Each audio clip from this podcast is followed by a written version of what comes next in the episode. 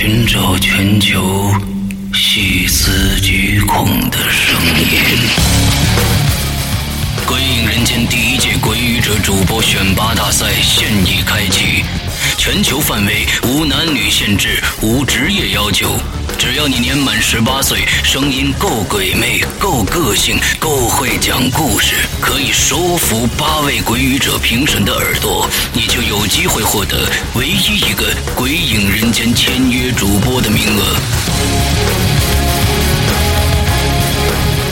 想成为最出色的惊悚音乐广播剧的主角吗？想让最大胆的听众也因你而夜不能寐吗？想成为万千瞩目的恐怖故事魔王吗？用你的声音去蛊惑人心吧！《鬼影人间》第一届鬼语者主播选拔大赛现已开始报名参赛。详情请登录新浪微博，搜索“鬼影人间”，查看置顶参赛博文。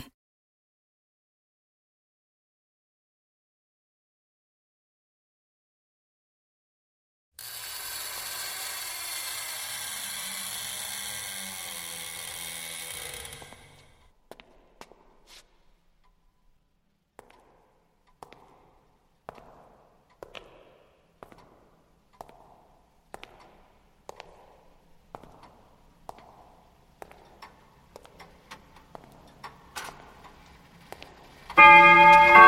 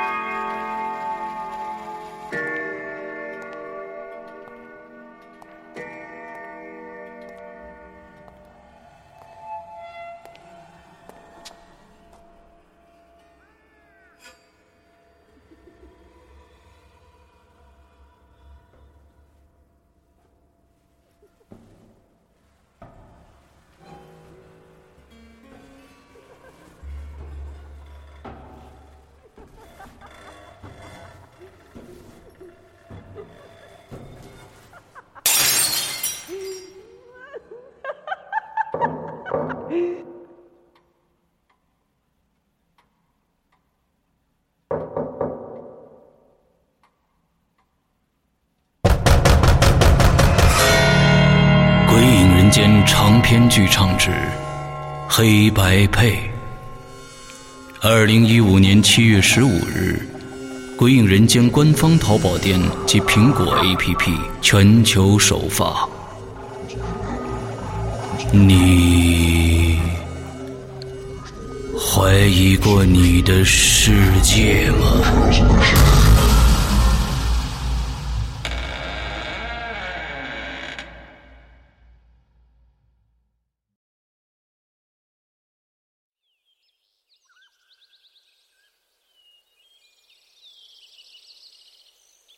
清晨，当你从噩梦中惊醒，看着眼前的世界，庆幸自己还活在这个世界上，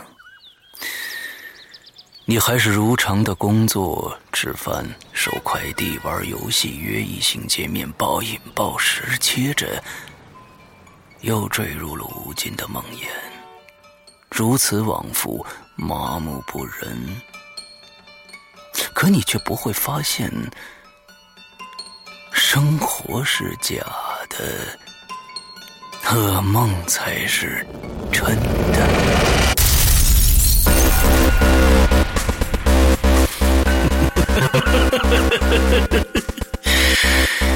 欢迎来到我的世界，我的世界需要你因颤抖而带来的能量。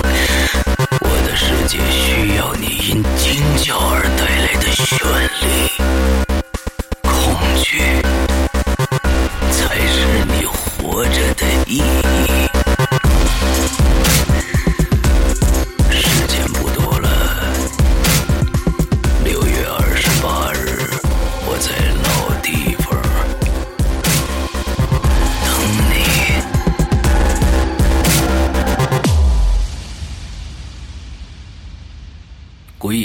第六集，六月二十八日全球发售。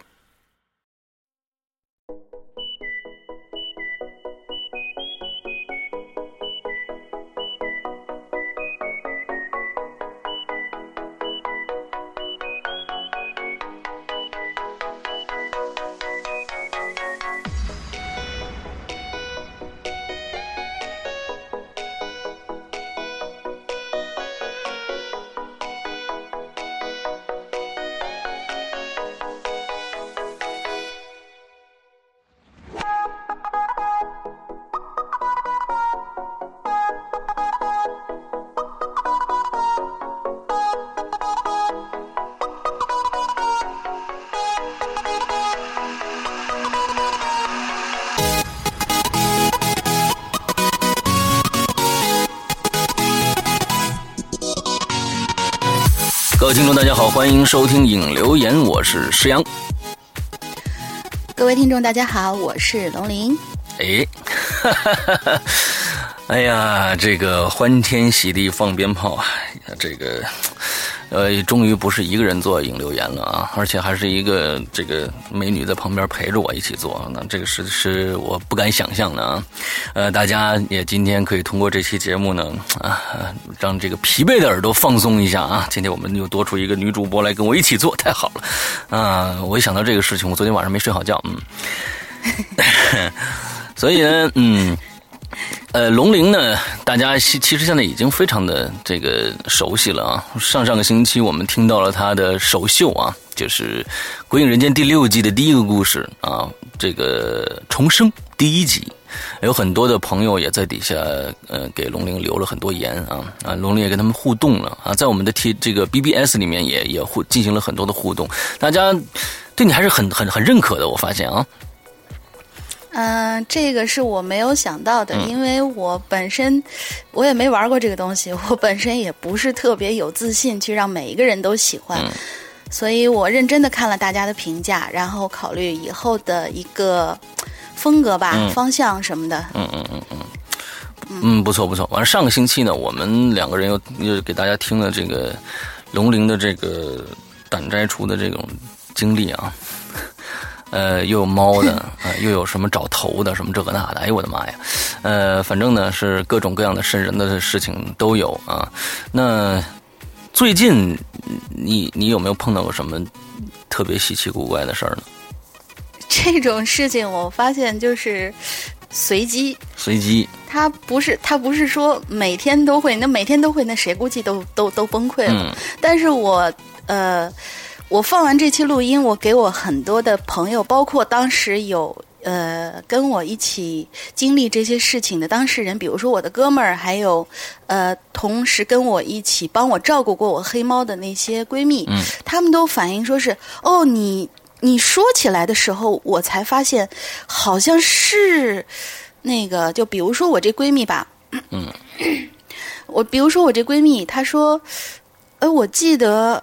呃，是那只什么什么什么的黑猫吗？我说是啊。我说要不哪来那么多黑猫让我碰上的？他说我也记得，好像你把这个黑猫带回带回来的时候，不是就是带到我家的时候，我就发现这个黑猫其实是特别特别特别乖的。嗯，就是我在他家放了大概有两三天的时间，然后他说他说他想玩他放假的时候他想跟这只黑猫玩结果等到我去把这个黑猫想要接回来的时候，那只黑猫在他家一看见我，毛都炸起来，浑身发抖啊。嗯。但是这只黑猫在他家待着的时候，一点事儿没有。除了在阳台上面，因为他妈妈身体不太好，所以就是经常要把那猫放在阳台上。嗯。他说在阳台上的时候，他会偶尔的就是叫几声，嗯，但是也是猫的叫声。嗯。不是那种嚎嚎出来的那种声音，然后抱到怀里的时候非常的乖。他说他从来没有见过这么乖的猫，极其听话的。嗯哼。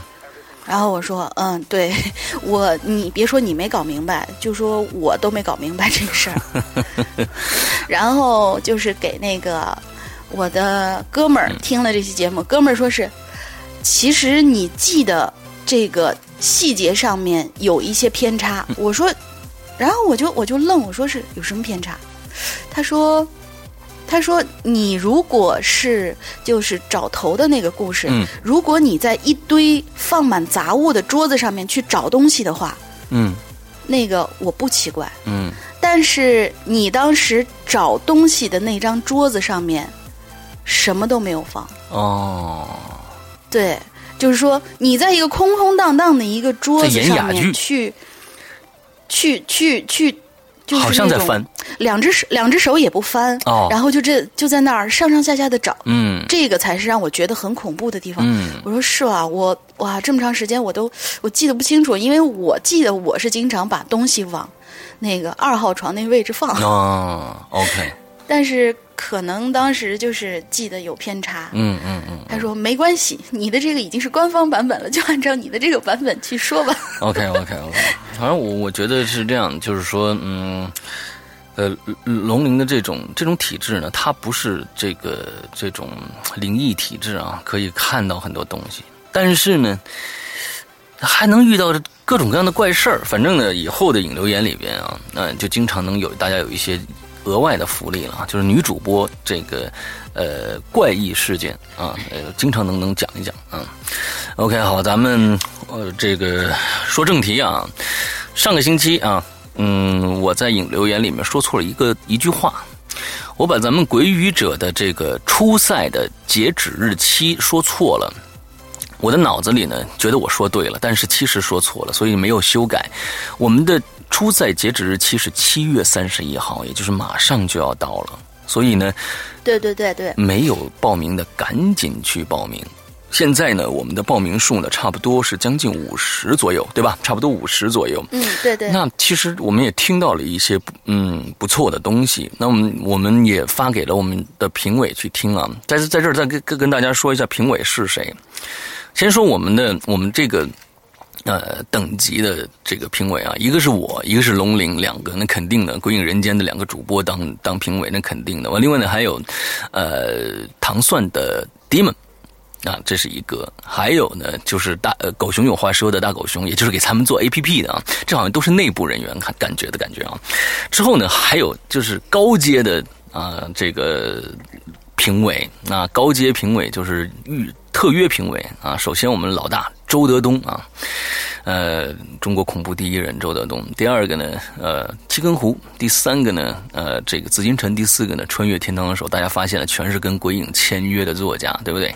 所以而且都是大神级的哦。哎哎，对，大神级的。呃，所以呢，大家想让这些人听到你的声音的话，就赶紧，嗯，赶紧把你的声音录制下来啊，之后发给我们。那怎么如何参赛呢？请大家赶紧去看我们《鬼影人间》的官方的呃这个新浪微博。啊，置顶帖就 OK 了。怎样去参加？格式是怎么样子的？你发到哪里去？那上面都有。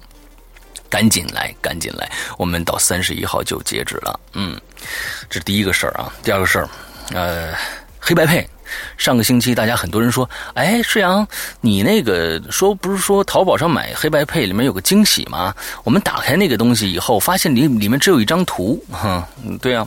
确实是只有一张图，但是很多人很多人打开那张图看完了以后说，什么意思啊你？嗯，我只能说就是给了大家一个非常啊、其实非常弱智的一个解剧解谜办法，就是一个一个解谜的一个一个过程，但是大家好像还还是没看到这个这个点在哪里啊？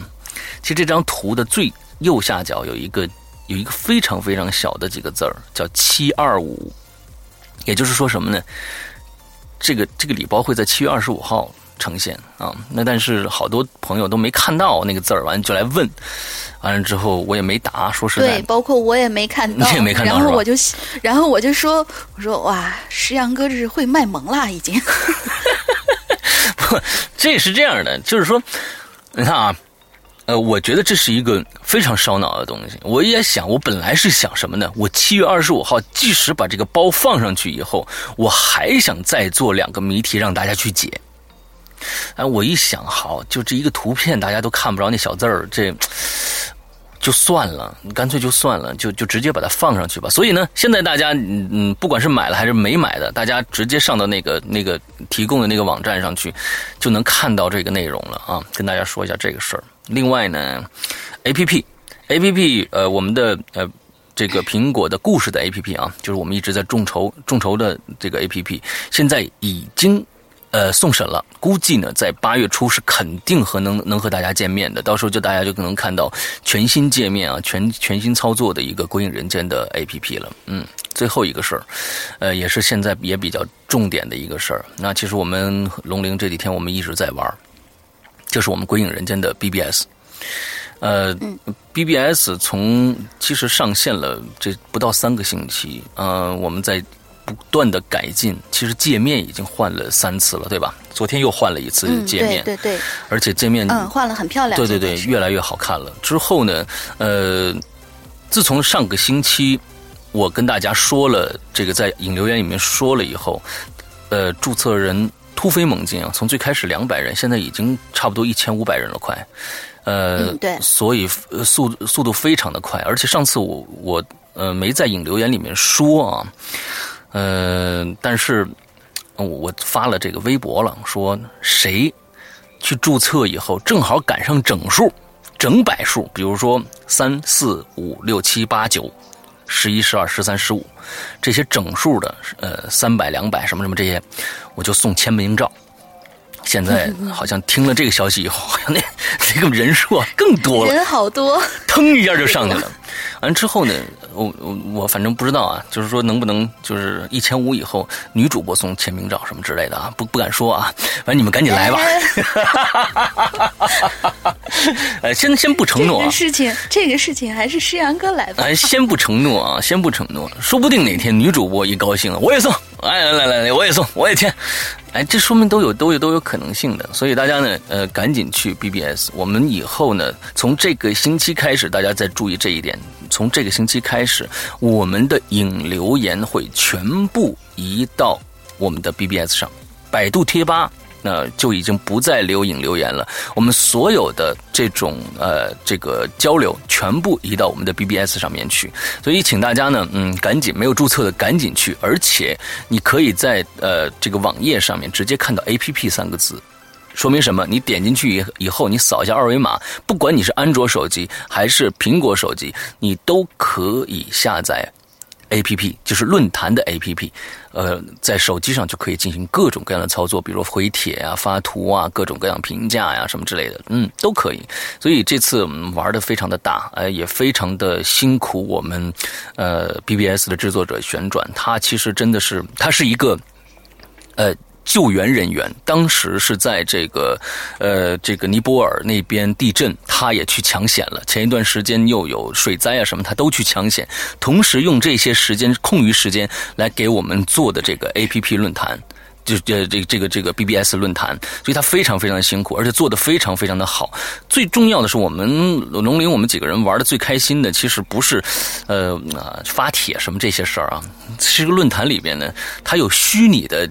抢劫黑道生涯 是吧？对，黑道生涯，就是你每天你就跟那什么一样，就是你你你去可以抢别人的经验值，完了拿到你自己的身上啊，你别人也可以抢你的啊。第二个，还有股市，这个股市非常好玩，因为股市里面所有的数据都是跟我们的大盘同步的，但是呢，你是用你的积分去换钱，换成虚拟的钱，完再去购买股票，我那股票好像跌了五毛。呃，平时我我你才跌了五，你才跌了五毛，对我跌了五毛。那你那你眼力很准啊！我第一天的时候我买了一股，因为我从来没有买过这东西。不不不不，我买了一家的，一家，嗯，OK。对我买了买了一家，买了一百。买了一百份儿吧，可能就是因为我没玩过这东西，我也不知道它它它该怎么算。然后我第一天收盘的时候，我看到是红色的，然后上面显示了一个正二。我说：“哎，还不错呀，这是这是老天爱新手啊，看来是。”结果第二天我心想还会不会再涨呢？结果收盘的时候负一百，负一百，对，那就跌停板了呗。看，那应该是跌停板了。看来我这个人不适合炒股。嗯，对我从来没炒过股啊，但是在我们的论坛里面可以去尝试一下，试试手。嗯对，好玩。对，还有猜球，也是拿积分去猜各种各样的球啊，比如说欧欧冠呐，什么这个那的，这个这各种各样的啊，嗯，之后非常好玩。所以在我们的鬼影人间的 BBS 论坛里，大家能找到很多的快乐。嗯，OK，我们今天闲话说到这里啊，我们进入正题。上个星期我们留的这个呃话题是跟手机有关的，嗯，就是手机的一些怪异事件啊。最后我们我们和我和龙玲一看这帖子呢，就发现里面有好多的这种，其实各个品牌啊，手机的一些，呃，其实各种各样的 bug 的报报错是吧？我觉得，所以应该是对，所以呢，今天我们在这里面提到的所有品牌啊，所有品牌手机，基本上每一个嗯，这个故事里面都能提到手机品牌，我们都把这个品牌呢用别的词汇代替一下。那比如说啊，呃，我用的手机，他在里面提到了，我就用某水果品牌，我只能这么说，你知道吧？你这个太明显了，好吧？哎，我我说某水果品牌已经算给他面子了，你知道吗？就是说，这这已经啊，它水果很多嘛，对吧？那么不能说是只有。那什么，对吧？完了，剩下的还有。现在只有那什么是水果品牌。对，不要不不是只有那什么才是水果品牌，可还有很多的可能呢。那你你菠萝呀，什么香蕉啊，什么都有可能的，对吧？啊，比如说别的什么某韩国品牌，这一听就知道是是什么品牌了。还有某岛某这个呃 宝岛品牌，宝岛品牌。宝岛品牌，大家大家知道是什么什么牌子吗？就是不知道，就是 HTC 啊！哎呀，我就说牌子了。哎呀，完了。HTC 是是宝岛生产的，嗯，我国的台湾生产的，对，给大家普及一下啊。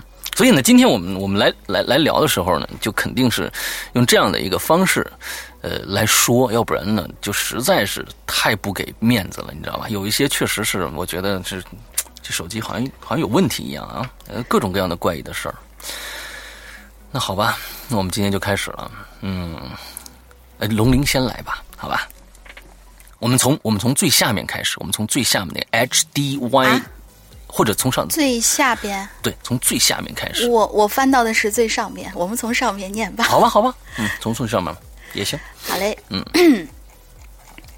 第一。第一个留言的呢，是我们的劳苦功高的管理员柳晴雨小姐。嗯 嗯，她说了：“大萌神么么哒，好久没有参与引留言，终于有料可爆了。闲话少叙，进入正题。嗯，那是去年的事儿。嗯，群里的鬼友林希洛是我的闺蜜，我叫她花儿。她家住在广东的。那几天，花儿姐一直没有来群里说话。” QQ 也不在线，大家都挺担心他的。我寻思着给他打个电话问问呗。电话通了，几乎是秒接的。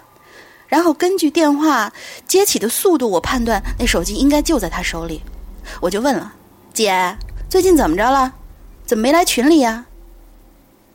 但是那边没人说话，呼呼的一直响，听起来呢应该是风声。我以为是我声音太小，他没听清楚。我提高音量，又重复了刚才的话，但是对方仍旧没说话。随即电话就断了。这个时候我还没觉得奇怪，因为信号不好，遇到断线，这个谁都有过。嗯。然后我又拨起了花儿的电话，仍旧是秒接，可还是不说话。这时候我觉得他恶作剧，我就有点不开心了。我就严肃的说：“花儿姐，你这么玩可就没意思了，你知道我不喜欢这样的。”但是对方还是没吱声电话就又断了。我就有些恼火，但是伴随而来的是一种担心，可能是因为我总是写小说的缘故吧，想象力比别人要丰富。难道是花儿姐生病了，或者是遇到危险了，声带坏了，哑了吗？嗯，想的比较多。嗯。然后我赶紧又打过去，可对方仍然没说话，又把电话挂了。我就开始心急如焚了。我再一次拨了过去，就连忙说：“姐，你是不是现在不能说话？你是不是生病了？你听我说啊，一会儿我问你，如果能肯定回答，你就敲一下手机话筒的地方；如果否定，你就不敲。接着我就问他：“花儿，你现在是不是不能说话呀？”对方敲了一下。我一听这样可以沟通，赶紧就接着问：“哎，我听到刮风的声音，你是在外面吗？”对方又敲了一下。我又问他：“你是在车上吗？”对方再次敲了一下。我又问他：“你是不是病了呀？是要去医院吗？”对方没再敲。嗯。我又接着问：“你现在在广东吗？”对方敲了一下。我就又问他：“你有危险吗？你你是花儿姐吗？”对方没有再敲，然后电话就再次被挂断了。嗯，嗯，我没有再打过去。我翻了翻快递单，找到了花儿姐妈妈的电话。花儿姐妈妈手机通了，接电话的自然是她妈妈。我说我找花儿姐。几秒钟以后，花儿姐的声音传到了我耳朵里，人一点事儿都没有。我说姐呀，你手机是不是丢了呀？刚才有个特奇怪的人接电话。嗯。我就把刚才的事儿说了一遍，电话那头的花儿姐非常惊恐，她告诉我她手机坏了，在手机店里修，手机卡放在了另一个旧手机里，而且一直是关着机的。嗯，现在这个旧手机就躺在他的抽屉里头。随即，他检查了一下这部手机，手机在的，手机卡也在，没有任何问题。那刚才到底是谁接了我的电话呢？有些人可能会说，是不是运营商串线了呀？可是电话打通了四五次，难道都串线了吗？诶，嗯，故事到这儿结束了，嗯，挺有意思的。那既是断线了，那谁敲的敲的这个电话呢？这就解释不通了，这就解释不太通了。嗯。我遇到的串线非常非常的少，可能我没遇到过，你从来没遇到过，对不对？今天我们没有，我最多最多就是嗯，经常遇到那种可能不知道是哪一方电话有问题，然后拿起来之后我说话对方听不见，或者对方说话我听不见，然后我们挂了重启就好了。嗯。我我们今天嗯遇到的很多故事好像都跟串线有关系，但是这些串线就像刚才晴雨写的这个故事啊，这里面串线，他也不会说，呃，对方还有一个人能能听得懂晴雨的意思，还来敲话筒啊，这个这个事儿，我觉得确实挺诡异的。嗯，我们接着来下一个。而且他的那个，而且他的那个手机，我是一直在想一个问题，就是他的那个手机，他告诉大家说是。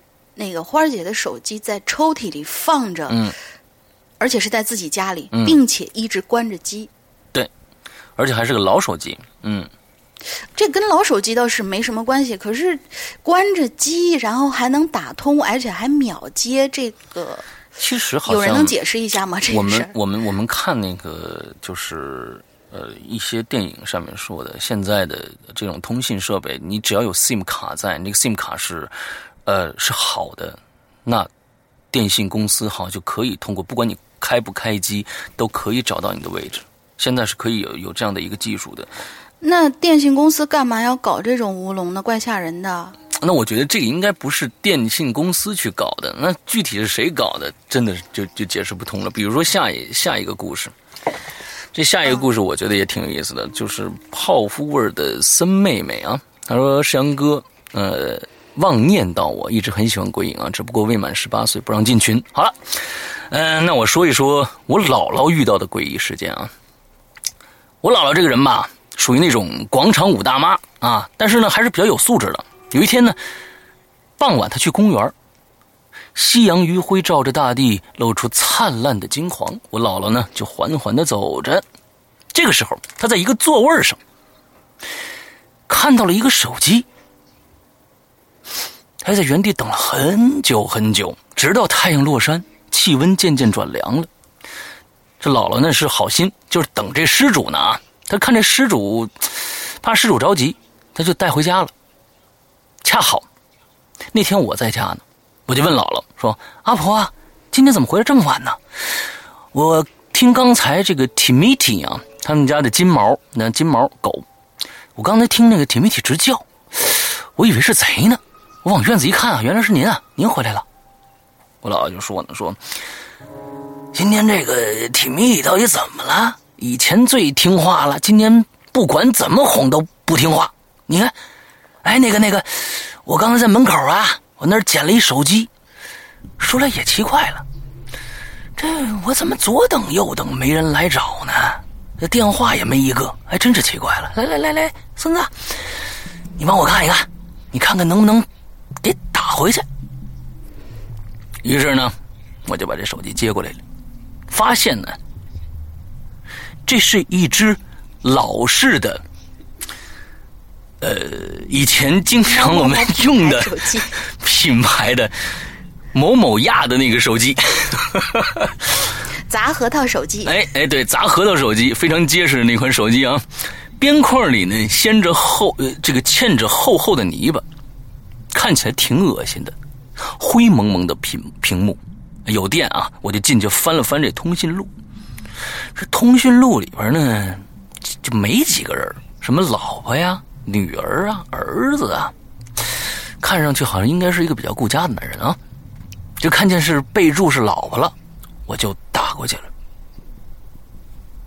没人接。我又给那个通讯录上写的这个女儿的这个电话又打过去了，还是没人接，但是通了啊。我又打他儿子。还是没人接，这就奇怪了。我就把那手机放在一边我说等会不会有人再把这电话打过来呢？哎，早上一看还是没人打过来，我就拿着手机出去了，去姥姥说的那个地方等。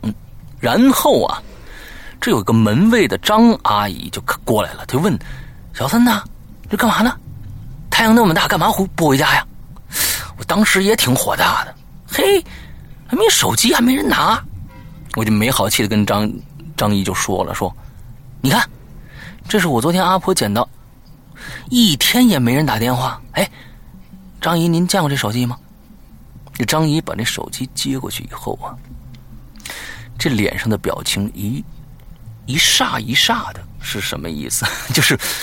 我觉得应该是错愕，然后对又一愣，反正就是变化惯变化很快的那种。对对对对对，变化非常快的感觉啊！就张姨就缓缓就开口说了：“你你你赶紧扔了吧，这是那工地上前天死那王哥的手机。”我这一下就愣住了，因为我们家那边正在建设呢，所以有些工地的这个工人呢就在我们家附近住，也确实听说过前段时间摔死过人。我这大热天的，我后背就一阵一阵的发凉啊，好像突然明白了，昨天晚上那狗为什么一直冲着姥姥叫了。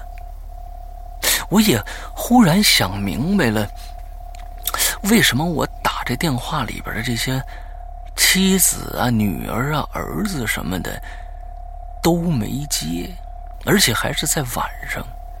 更奇怪的是，我把手机放在原地就走了。下午来的时候已经不见了。听张阿姨说呀，她也没看到是谁拿走的。我觉得她昨天晚上打那几个电话啊，一定把对方给吓死了，吓坏了。大家可以想一想，我天哪，这这事儿，假如说是是是你是一个。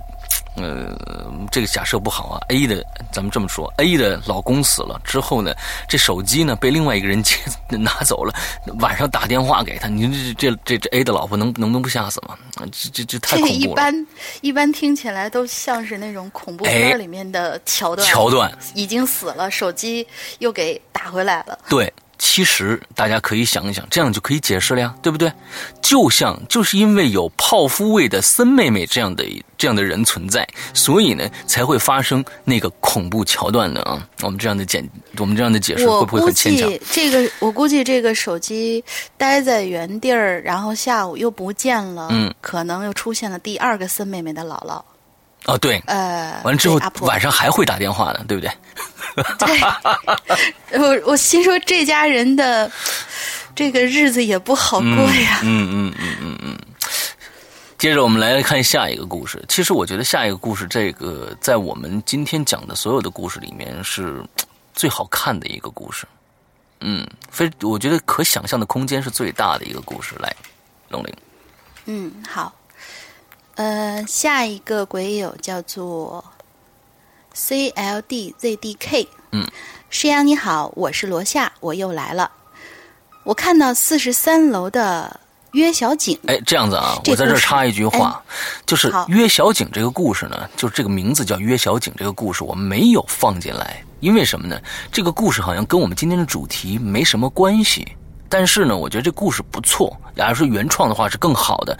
那么，请约小景的这个贴帖的这个这个这个鬼友啊，把你这个帖子以后你要再写别的东西，都直接放到我们的 BBS 上。我们 BBS 是呃鬼影 Club 点 net，直接输入 BBS 都不需要了，前面直接输入鬼影全拼 Club C L U B 啊，Club 俱乐部的意思点 net。就可以进去了。之后到相应的位置，比如说脑洞实验室啊，或者是鬼影在人间呢这样的地方，你可以把你的帖子贴上来。OK，好，我插这一句话，不好意思，来，龙玲姐。嗯，好，没事。约小景这个是故事不错，我也有个网友，他也叫小景，性别男，所以啊，我们俩没约过。应该这个罗夏应该是个男的。嗯，好啦，开始吧。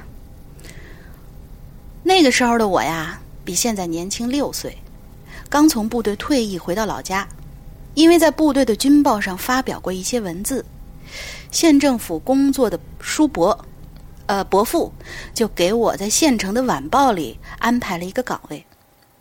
我所在的县城呢，叫做盱眙县，听说那儿的小龙虾不错啊。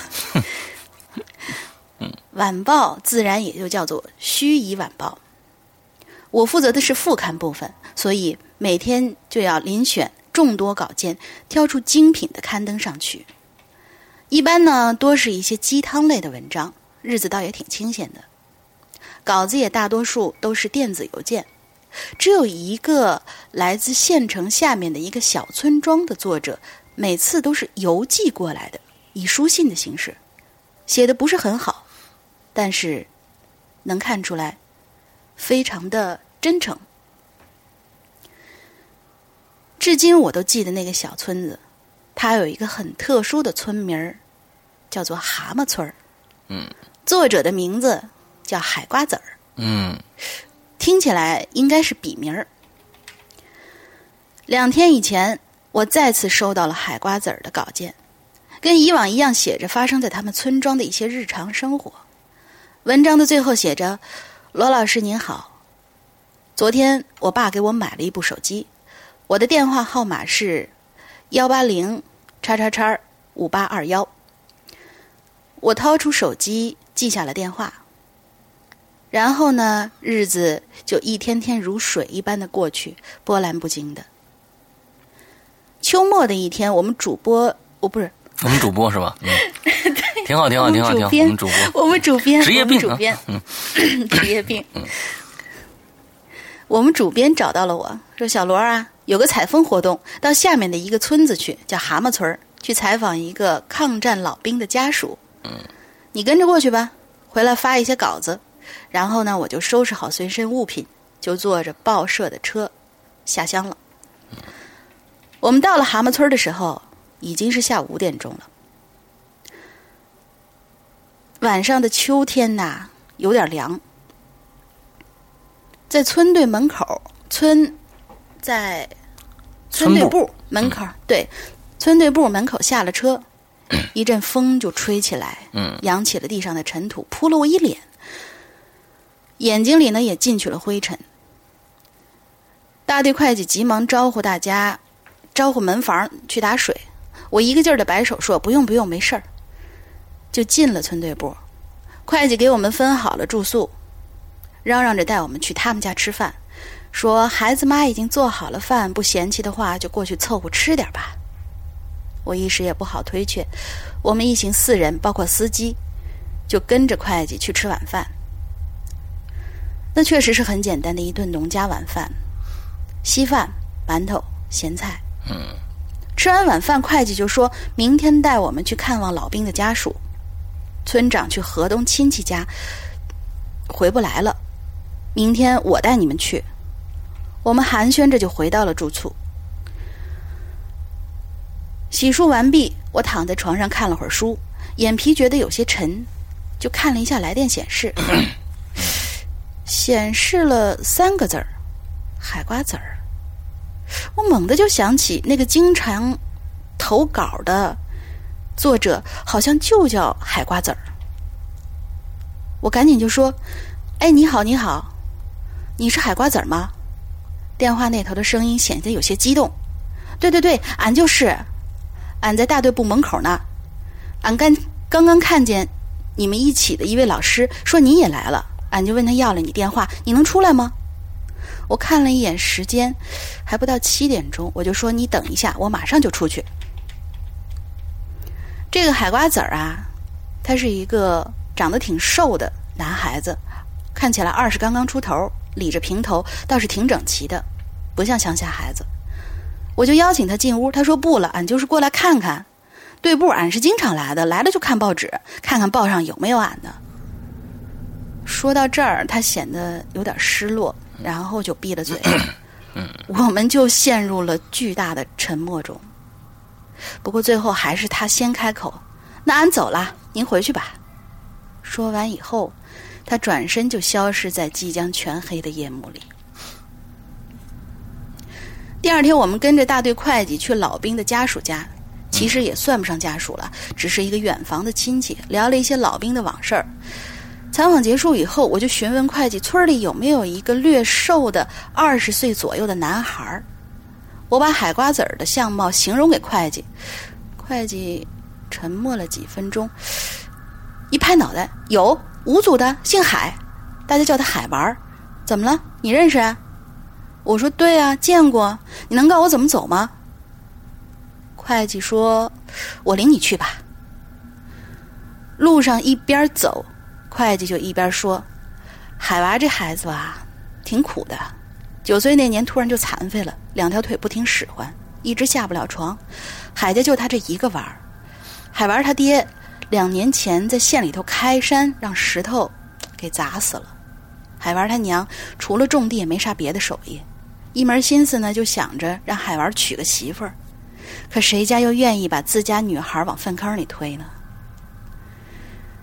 唉。”会计的一席话，让我就像掉进了数九寒天的冰窟窿里头，浑身冷到了极点。会计见我出神了，就问罗老师：“到了？”海瓜子儿的家的确是有够寒酸，住的甚至都是土坯房，茅草的屋顶儿，房子外墙上有一条很长的裂缝儿。用大腿粗的木头顶着，会计说是九一年的时候淮河发洪水造成的。我们进了院子，倒是挺干净。院子里头散放着那些农具，地上放着板凳。会计说：“你坐。”然后就开始喊海娃的名字：“海娃，海娃，你在吗？你妈呢？”里头没人应声。空旷的院落让我觉得整个这环境让人有些发冷。手里头都冒汗了。会计说：“可能不在吧？可海娃每天都在家待着呀，怎么能一个人没有呢？奇怪。”我心里就有点毛了。我说：“那就算了吧，咱们走吧。以后有空再说吧。”会计说：“也只能这样了。”嘴里还一直叨叨咕咕：“奇怪呀，真是奇怪。”我当天回到报社以后，对白天的事儿仍然有点。心有余悸和不解，就拿出手机来找到海瓜子的电话，拨了过去。电话那头传来了一阵熟悉的女声：“对不起，您拨打的电话是空号。”从那以后，我再也没有收到署名海瓜子儿的稿件。两年以后，我又离开了报，我离开了报社。这件尘封的往事也被逐渐淡忘了，直到两天前我看到这期引留言，我才重新又想起了这件多年前的旧事儿。嗯，这算是这算是见鬼的灵异经历吗？嗯，不晓得。但是我觉得听上去，呃，蛮蛮凄惨的啊。就是说，其实他也不想害人嘛。假如真的是是见鬼经历的话，他并不想害人，他只不过是呃，觉得我想我喜欢写一些文章，我想表现自己啊。我我觉得呃，我的生活里面应该有写文章这一块儿啊，去投稿。那我。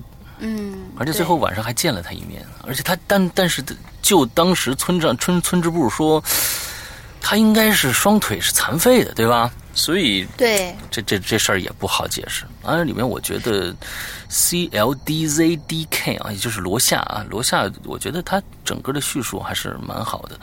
嗯，注意一点，我觉得感觉，嗯，以后假如说是一个人的呃这个对话的话，最好能加一个冒号。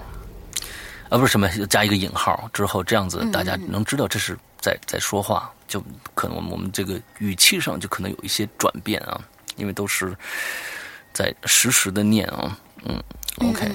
其实我觉得今天呢，第一期这个引流言龙鳞加入之后，我觉得就有点七声，你知道吧？为什么呢？这么说呢？七声呢？待会儿大家就知道了。嗯，我来接着念下一个啊。下一个叫摇摇巴巴子子啊，他说：“大家好，我是睡神啊，也许我太爱睡觉了，老天看不过去了。于是呢，在大学的有一段时间里呢，我就得了失眠症，白天神情恍惚，晚上的时候呢神采奕奕啊，差不多每天晚上都要三点多才能睡着。我觉得你这不叫失眠症，我觉得你这叫把时差倒错了。嗯。” 对，第二天 六点就会自然醒，睡眠质量也不不好啊。尝试过很多方法，例如喝牛奶啊、泡脚等等的，但是并没有卵用啊。也就是那段时间，我遇到了太多太多诡异的事情了。现在想起来，那是非常恐怖的一段时期。一系列的诡异事件的开端，就跟手机有关系。嗯。因为睡不着，我就喜欢啊，晚上我就喜欢跟朋友啊，煲这个电话粥。嗯，先介绍一下我们宿舍的格局。按照《鬼影人在人间》龙灵的描述方式啊，我睡在这个小键盘的位置，这个一号床。然后呢，门在一号床的方位上，呃，不是不是，然后然后门在一号床的方位。我睡在床位是一号床，然后门在一号床的方位，什么方位？我这个这可能漏写了一个字，我觉得他漏写了一个字。上下左右键是走廊，Enter 键呢是阳台，啊，大家可可以想象一下啊，Enter 键是阳台。为了不吵着室友，我经常呢半夜蹲在阳台，小声的跟朋友聊天。我觉得你这就够恐怖的啊。嗯，有一次这种行为经常吓到人呢。对，对你这个东西，你你吓不着屋里人，你是容容易把屋外头人吓着。大半夜两点就看着那个你们那阳台悠悠超超的，有一黑影蹲在那儿，然后还在絮絮叨叨絮絮叨叨对，好像跟谁说？那你多恐怖！你这是。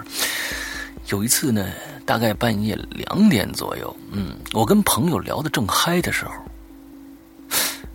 这电话就突然串线了。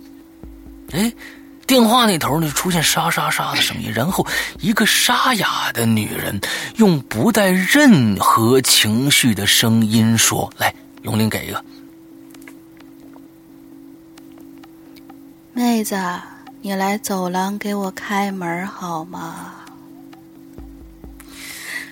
我这当时就 并没觉得有什么，我就说：“啊，不不不好意思啊，电电电电话串线了。”说完，说完我就把电话挂了，我又给朋友打过去了。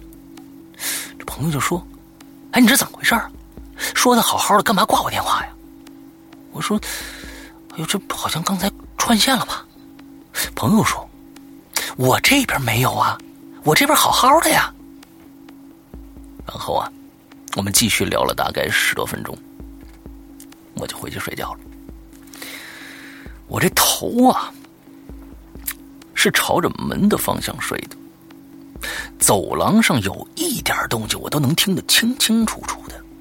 我当时睡得半梦半醒的时候，我就隐隐约约的，我就听见门外的门把锁、门把手上啊，有响动，应该是那种反正反正就转呐或者怎么样那种嘎啦嘎啦嘎啦声音。嗯，对对对，嗯，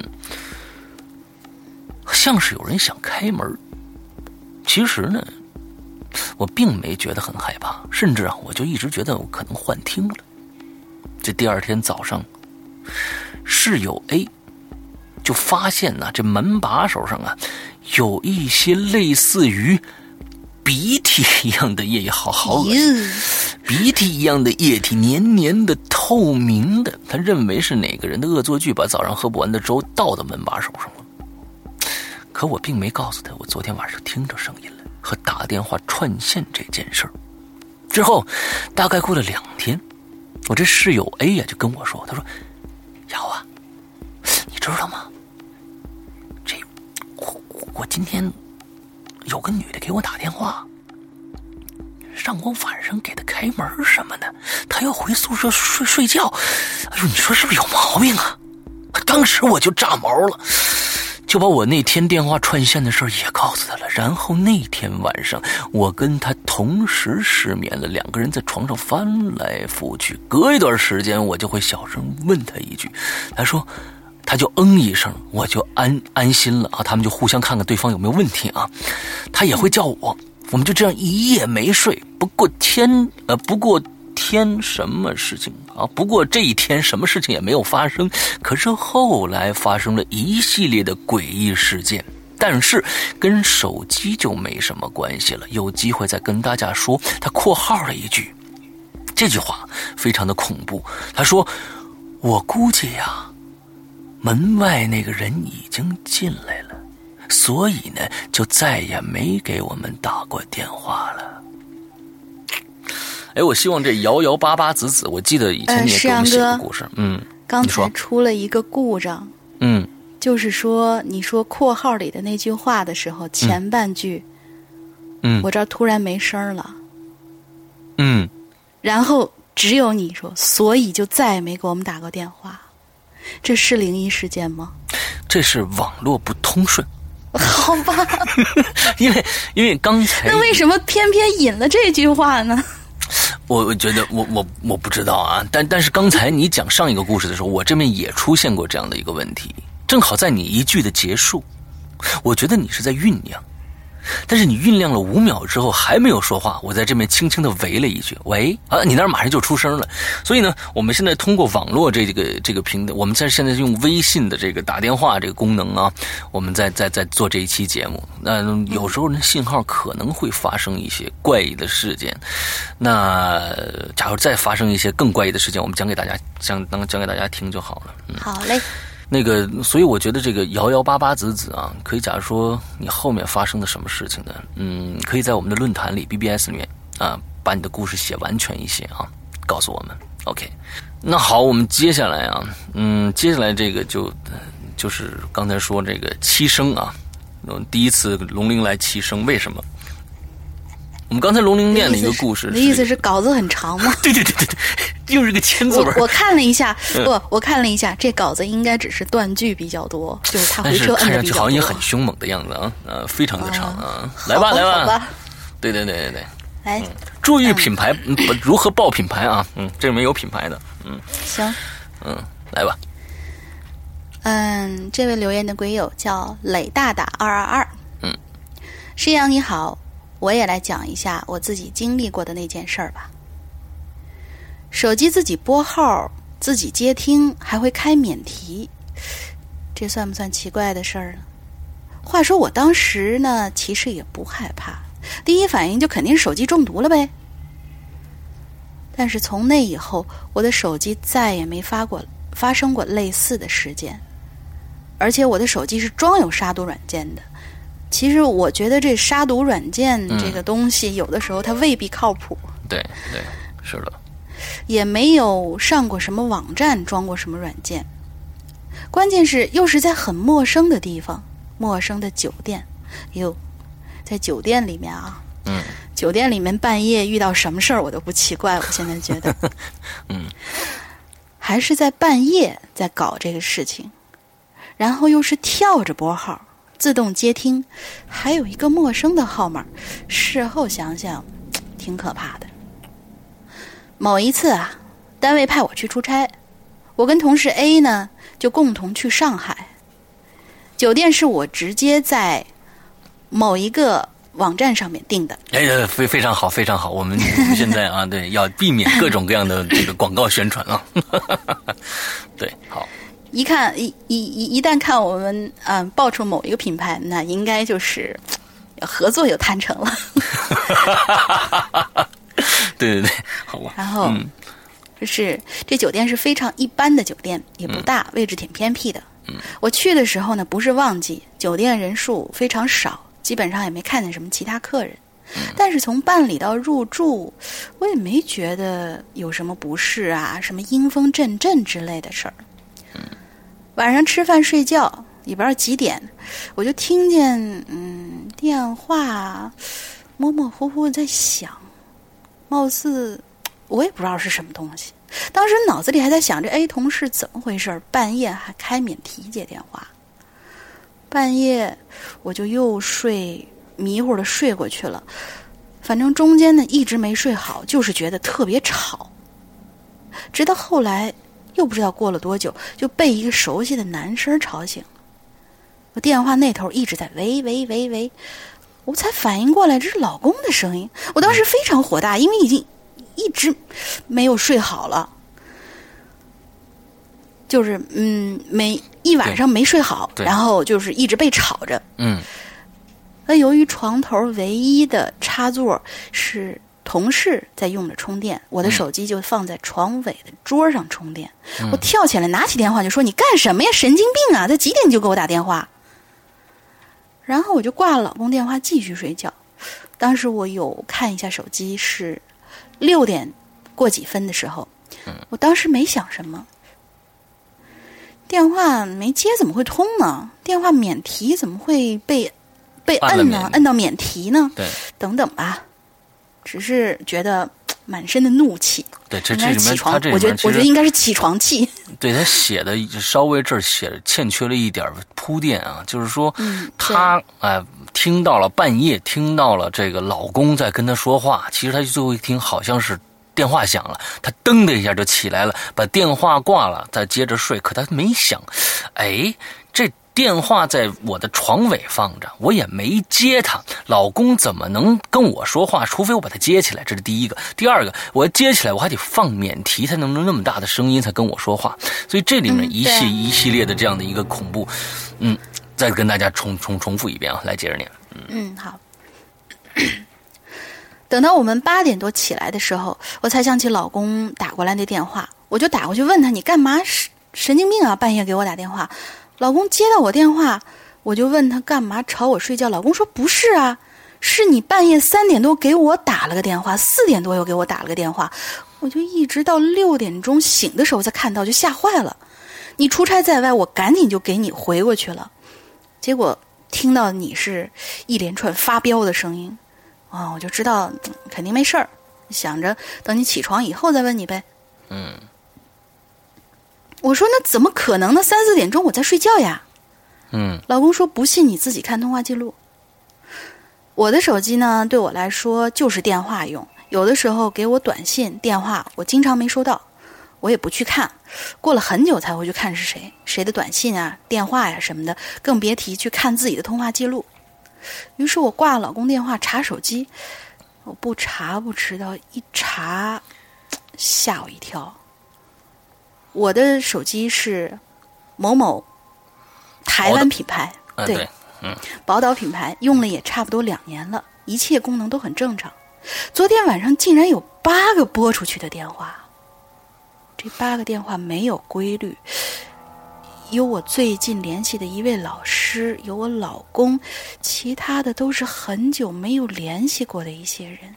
其中，其中呢还有一个电话是个陌生号码，幺八开头的，从来都没有通话记录。也就是说，你的这个电话，他他还会自己拨号啊？对自己拨号？好吧。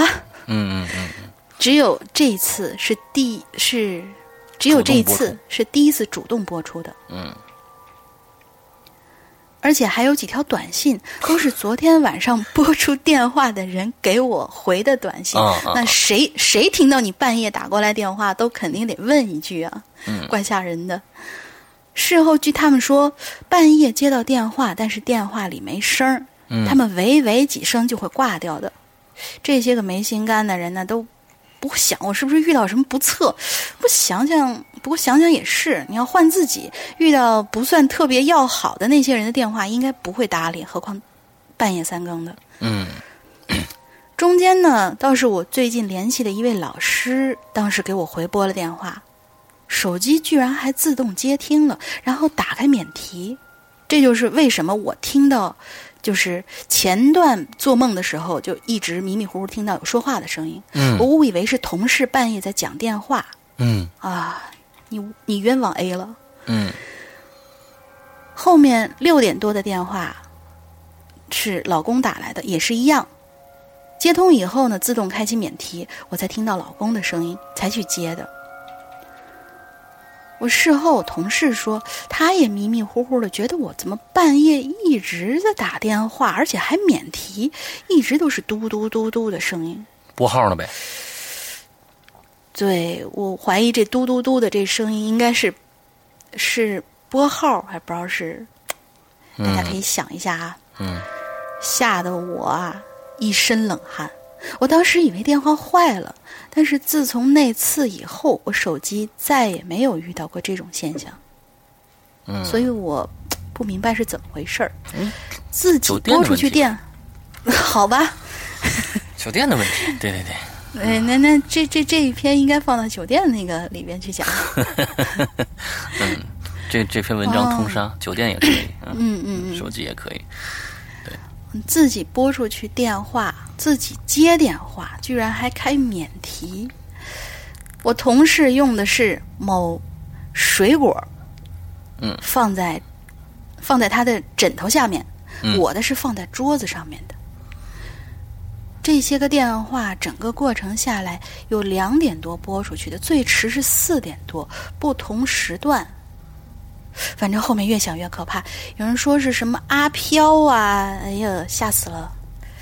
事后我跟老爸说，老爸说还好你没打电话给我，不然会被你吓死的。大半夜出差在外，不知道有没有朋友跟我有相同的经历？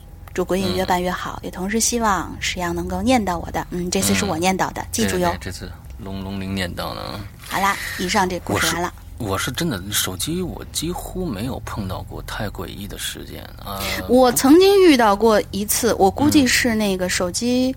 其实我想一下，好像应该不是因为时间长了，因为这手机我也是跟这个鬼友一样，我用了差不多将近两年，还是一个某 Korea 品牌的手机，嗯，挺牛的。朋友呃是家里人送的，然后这个手机就给我搞了一个很尴尬的一事儿，嗯，就是。我因为我在上班在北京嘛，然后我那个老家在山西，然后我呢就是，嗯，这属于外地打工嘛，然后就想请几天假吧，跟老板，嗯，就是过年的时候晚回去一段时间，然后我就打电话给那个我们老板，结果打的时候我摁怎么摁怎么拨，嗯，都没办法接通。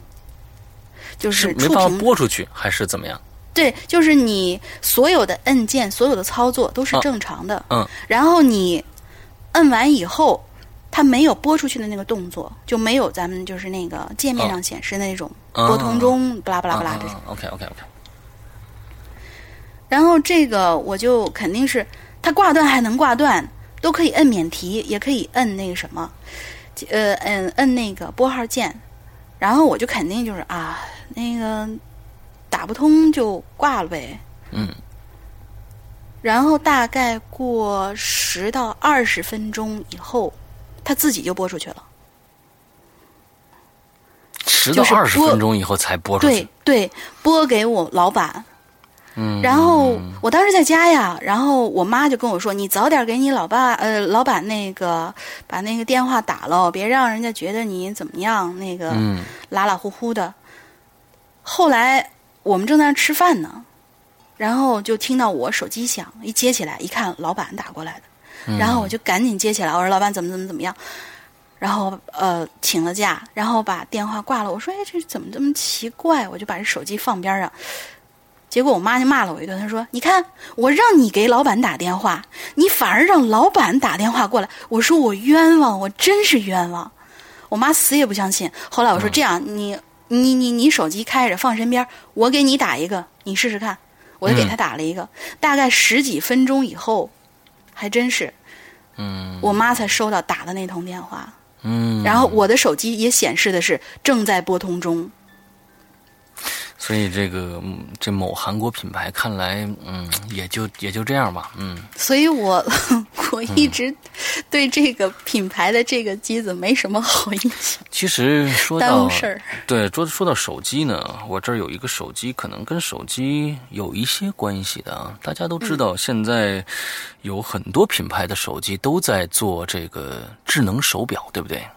对，呃，比如说某韩国品牌，对，某水果品牌，对不对？都在做智能手表。但是我现在我说我我不说哪一家的智能手表，还有其他的啊，国内好像也有做智能手表的，我不说哪一家的。反正呢，我前天买，前段时间买了一块，而且，呃，我买到这块手表以后，我发现了一个，好像据这个公司的员工说，他们到现在都没有人报这个错。他们发现，我发现了一个重大的 bug。假如说大家可能会有这个手表，也明白我说的是什么手表的这个用户，可以试着看，试着试一下。这是一个非常非常，呃，我觉得其实不算隐藏很深的 bug，大家可以去试一下。但是是我发现的哦，哎，之后，因为这个手表可以佩戴在左手，也可以佩戴佩戴在右手。那么佩戴在右手的时候呢，你就。在某一个设置上，你会去选，对不对？你就让你佩戴左手或者右手，你选佩戴在右手之后，表冠冲左。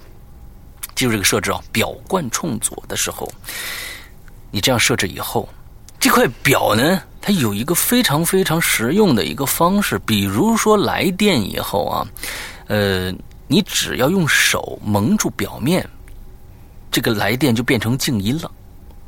这是个非常贴心的一个一个功能，而当你把这个表设置成右手佩戴，表冠冲左的时候，你再去蒙它，它就会变成一个白色的一个东西，白水果状态，就回成了白水果状态。之后十十多分十多秒以后，它又会回到表的那个状态。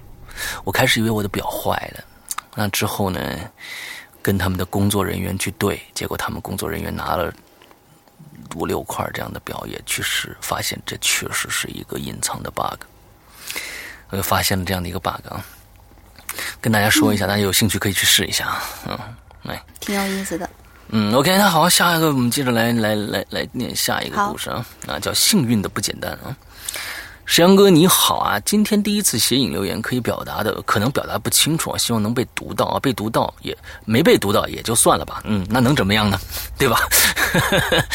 嗯，话说话说回来啊，关于手机的灵异事件啊，这个我真的有遇过。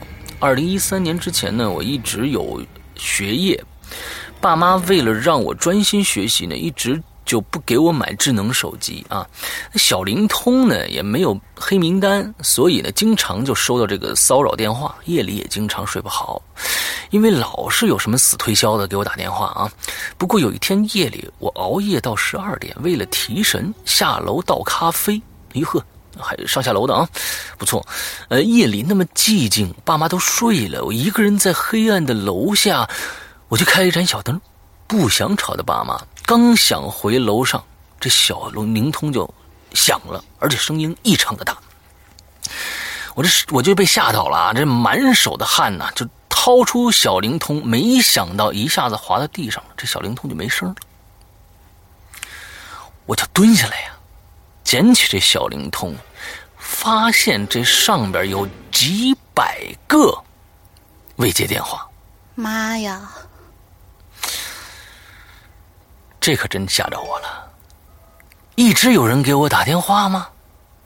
我以为小灵通摔坏了呢。我我就没继续学习。过了几天呢，这这爸爸呢就给我买了一个智能手机啊，但是卡是没换的。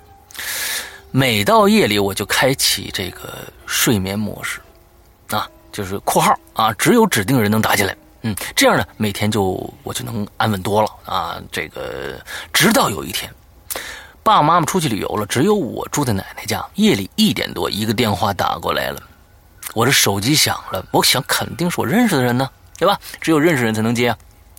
接起来了，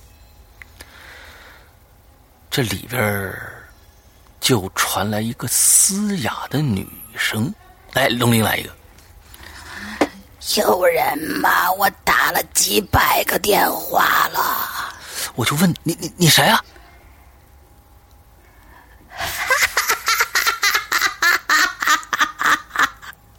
我 天，这真的是有病，你知道吧？就是我们要真的是这样的，这这个这个。呃，当时的这个情景重现的话，那真的很有病。对面这女的，她是对面先是嘶吼了一声，然后也是狂笑，我就慌了啊！因为这号码我根本不认识啊，他是怎么打过来的呢？我就没我就没回答。接着呢，对面又大喊起来了：“是我呀，我是你妈呀！”这妈实在是太没数，太没数了。你这这哪有这样吓自己孩子的？对，我就都我我就无语了啊！我妈的电话啊，不是这个，啊，我就无语了。这这我妈的电话，这不是这个呀，而且这声音就根本不是我妈呀！我就我就想了，我说我我我我困死了啊！你你你别闹了！我假装镇定的回答，接着，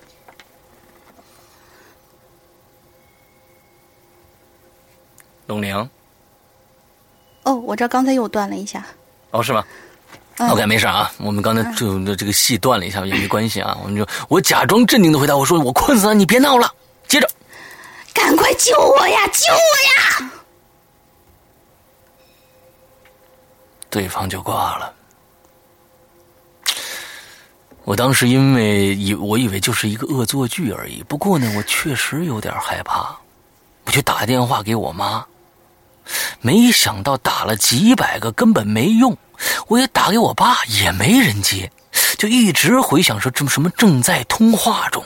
接着，我就又回去给那个女人打电话，是这意思吗？我就又打回去那个女人的电话。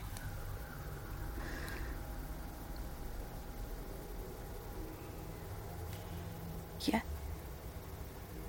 哦，该我了是吧？该我了是吧？哎，太好玩了，太好玩了啊！这我就听，我就听到那么一声女人被火烧伤的声音，就赶紧挂断了。哎，他怎么知道这是被烧伤的声音呢？哎，对，这个这个我就我就我当时我也打了这么一个问号。对呀，你说你什么？你你被门夹了也也是啊一下，你看见老鼠了也是啊一下。对对对对对对对。然后我就接着讲，那下床呢，我就去找爷爷奶奶，告诉他们这件事儿。爷爷呢，去拿电电话，赶紧给我爸打。这次接通了，真幸运。爸爸说呢，就说，呃，一句晚上，呃，大晚上的不睡觉干嘛？一天玩下来都快累死了。我就赶紧接过电话问，哎，我妈呢？这妈妈声音就传出来了，她说：大晚上不睡觉，你干嘛呢？累死了都，又不听话了，是不是？哎，听到这儿呢，我就想哭了。但是我也告诉了我爸妈那些事情，爸妈说呢，都说都不信，说这是骚扰电话。爷爷就跟爸爸说：“哎，赶紧回来吧，这有可能啊，这凶多吉少。”我夜里自己也不敢睡了，就叫奶奶和我一起睡，手机也关了机了。第二天下午，爸妈就回来了，这下我可放心啦。嗯，只是我再次打开手机，发现那个电话号码没有了。只有一个我妈妈的电话，是一点二十四分未接电话。哎，插一句，插一句，嗯，那个刚才不是说打过来的那个电话就是他妈妈的电话吗？不是，不是吗？对，因为那女的说了一句，她说我是你妈呀，哈哈哈哈什么的。但是呢。这这孩子一看，这号码就根本不是他妈的，他怎么会打过来呢？哎，那他不是设置成那种防扰模式了吗？哎，这就是奇怪的地方。为什么这么一个电话号码能打进来，而且这电话号码到最后就不见了？过了几天呢，爸爸妈妈游玩的地方就发生了大火，烧死了好多人。后来我实在不敢用这个手机，就给爷爷用去了。你你太狠了，你干脆扔了得了。然后就再也遇呃再也我就遇不着这个骚扰电话了。不过那天让我想不开的是，那天我设置了睡眠模式啊，而且为什么那个人打说我打了好几百个电话给我了呢？还有大火，所以。我感觉他为什么要说说是，好像被火烧伤的声音那种那种感觉，他就可能跟后面的这个大火联系在一起了。不过也真的是嗯蛮蛮蛮奇怪的一个事儿啊，就是我怀疑这个可能是串线，但是但是这个你相当于是通过电话嗯目击了打引打引号目击了一次死亡的那种感觉。嗯，对吧？而且这妈也太怪异了。她说：“你有人吗？我打几百个电话了。”她说：“你谁呀？”我啊哈哈哈哈就开始笑了。你说你这个多多有病？那那他笑什么呀？我在就是啊，在想，你都已经那那儿都已经快被烧死了，笑什么笑？对呀，是我呀，你妈妈呀，完了之后就完就开始说你救我呀，你赶紧救我呀！你你要说看后面说我，你赶紧救我，你赶紧你前面你笑什么呀？对不对？后来我打过去，你那要狂叫，所以就真的是还是还是挺恐怖的。这细细而且而且他这么长一段时间这个播过去，因为火大火被呃就是人被大火烧死的话，整个这个过程我觉得很快的吧？嗯，他。稀里哗啦一直拨过去，拨过去，拨过去，这个他居然还能接电话，他那手机在高温状态下都不会受到影响吗？所以我觉得这这这有可能就真的是不知道是不是真的是人的事儿了，嗯，人的事儿，嗯，好吧，接下来下一个龙鳞，下一个，嗯，下一个鬼友是 zhbcrt 主播好，我是群里的刀疤兔，我一直在潜水。我发一个自己的亲身经历吧。嗯，第一个故事，在几年前呢，我用的还是某核桃手机的多少多少零零的型号，虽然不是手机，就核桃手机吧。哦，这这个这个名称我第一次听到啊。嗯，好，核桃手机，OK OK。嗯，虽然不是智能手机，但是由于工作习惯呢，一直都是二十四小时开机的。我这手机呀，就放在床边的写字台上。嗯，有天晚上，我收拾完餐桌就已经非常晚了，洗漱了一下就上床睡觉了。那时候我应该睡眠质量非常好，一沾枕头就睡。我媳妇儿呢就说我是猪，就知道吃睡不思进取。嗯，结果我睡着睡着，迷迷糊糊就听到电话响，我爬起来就接，电话那头没声儿。我看了看手机上的时间，大概是凌晨一点左右。电话号码那一长串，我估计是骚扰电话，然后就挂了。我爬上床就继续睡。可能大概过了有几分钟吧，那电话又响了。我又一次睡睡眼惺忪的爬起来接电话，还是没声儿。我擦，又是骚扰电话，我赶紧挂了。我媳妇儿就说：“你把电话关了吧，太吵了。”我说：“好啊。”我把这个设置成静音模式吧。嗯，我说着，我就拿起电话准备调成静音。就在这时候，电话又响了。我有点不耐烦了，这谁呀这么烦？我一听，一会儿一定得把他拉黑。嗯，我正准备按拒接按键呢，我就听见手机里面传来了一阵尖锐的、凄惨的嚎叫声。啊！我的妈呀！嗯，这是我们以前经常用的一个招数，对不对？我们我现在终于，因为我一个人实在是很难用这种招数，呃，两个人就可以用了。对，有点像女生。来，你接着来。嗯，好吧，你吓我一跳。能把你吓着不错了。来，接着来。是耳朵有点受不了。有点像女生。这声音开的非常非常大，在这么静的晚上，我觉得好像就是有个大音箱在我耳朵旁边开到了最大音量似的。这声音持续了大概有三十秒左右。啊！师阳哥，你要不要这么长时间？师阳哥，你要不要喊个三十秒？不用不用不用不用不用不用。那我今天一天不用说话了。啊！最初我是被声音给吓到了。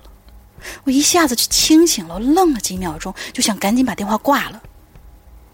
但其实那个时候我根本就没有接，然后按什么按键都没反应，急得我马上，不是你可以拔电池啊，这不是智能手机都是一体的，你可以拔电池嘛。哦，对对对对，它是用的核桃手机，要是要是水果手机的话，那就拔不了电池了。对对对对对，就是现在的那些什么触屏的那些智能手机，都好像大多数是不能拔电池的，但是那个电话是一定可以拔的。嗯，我们继续。对对对，急得我马上就把手机用枕头给盖上了，希望声音能小点儿。电话的那个声音实在太刺耳，太恐怖了。正当我想把电池，哦，对他还是想到拔电池了。正当我想把电池拔掉的时候，那声音突然消失了。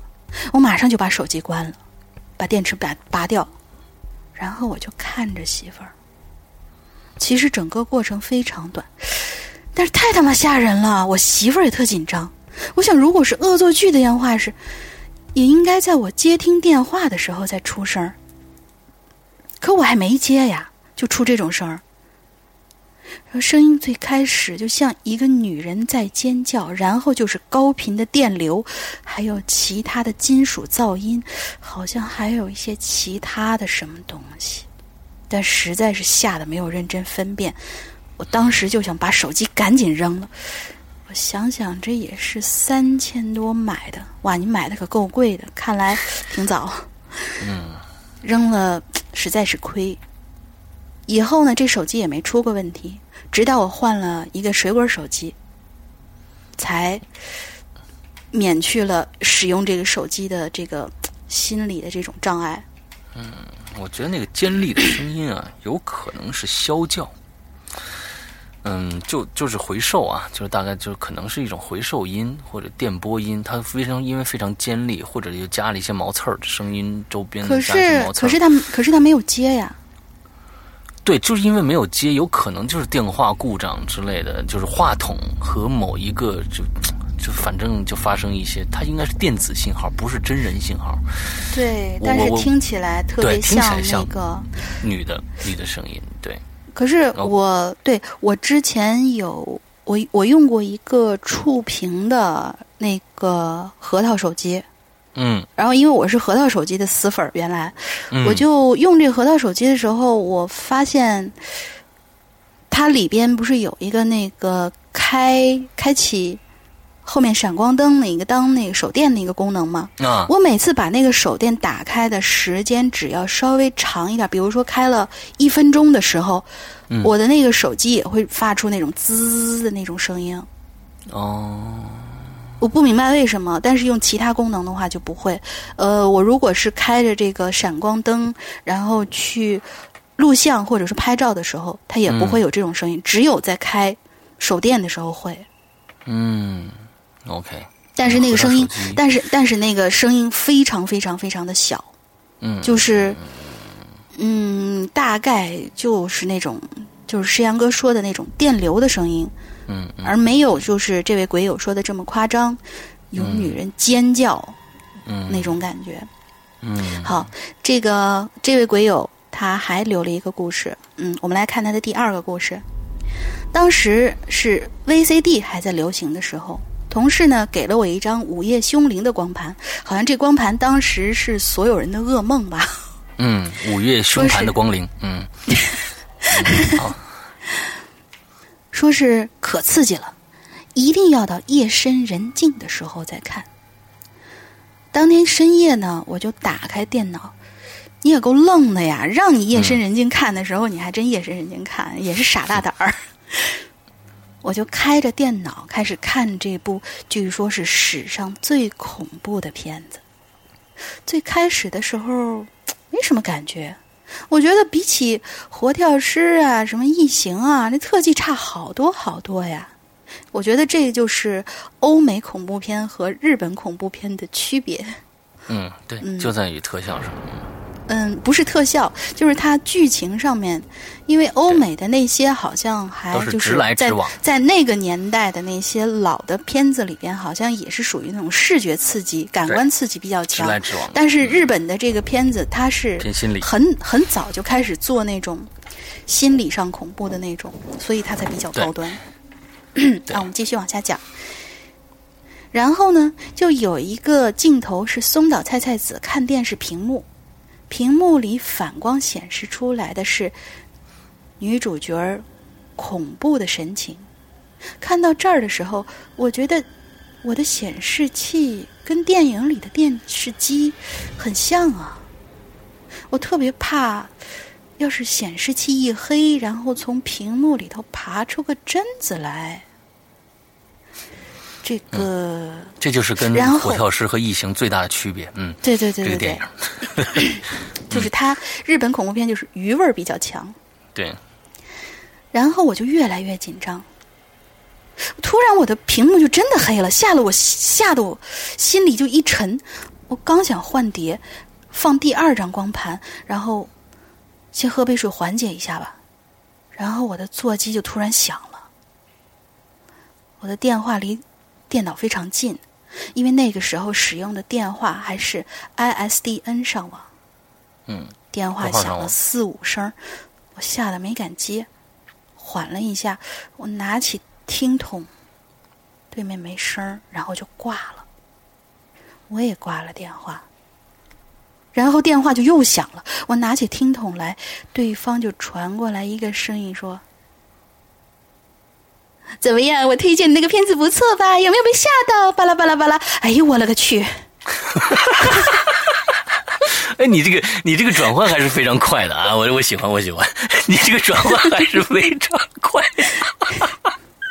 因为我也、我我我也偶尔会跟跟朋友有这样的恶作剧 OK OK，好好好，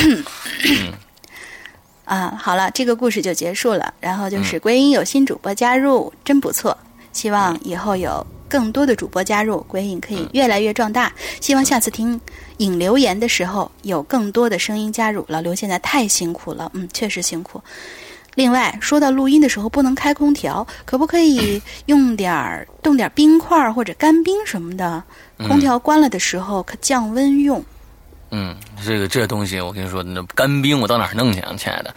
那我们现在呢是这样子的，大家今天听到这期节目呢，就会听到一些噪音了，就是呜的噪音，本地噪音。你看我现在不说话的话，对吧？呃，是因为实在太热了，我没办法，我就把这个空调呢开动开成超静音啊，就是你只能，其实你要摘掉耳机的话，你只能听到一个这么一个声音，但是这个话筒的灵敏度实在太高了，所以什么都什么任何声音都逃不过这话筒的这个这个。我是我是乖乖的把门窗都关上了，然后没开电扇，也没开空调。你现在非热死不可的，你一定是这样子，对不对？好，我们呃还好还好。还好是吗？还好是吗？我们还有两个故事就完了，赶紧把你解脱出来啊！我我今天我在这个小屋子里，假如说我不开空调的话，我一定会虚脱中暑的，就是在家里面中暑的。你这个这是一定的，因为太热了，北京对我我我以前住在宋庄的时候有过，因为我们那个时候相当于是顶楼，然后它的那个、呃工作室的那种。就是它的那个顶子吧，设计特别有意思。它是一部分是房顶，一部分是玻璃，哦，就是说它方便那个画家在里边画画儿。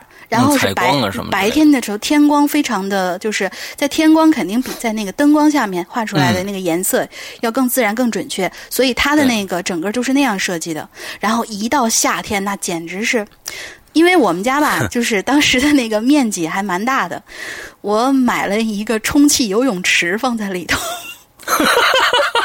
哦，哦我每天下班，我每天每天下班回去，我就赶紧冲到我的游泳池，因为你没有办法装空调，因为它太大了，嗯就是而且那个举架非常的高，大概有两三层楼那么高的举架，嗯所以就是我就只能放满满的一盆。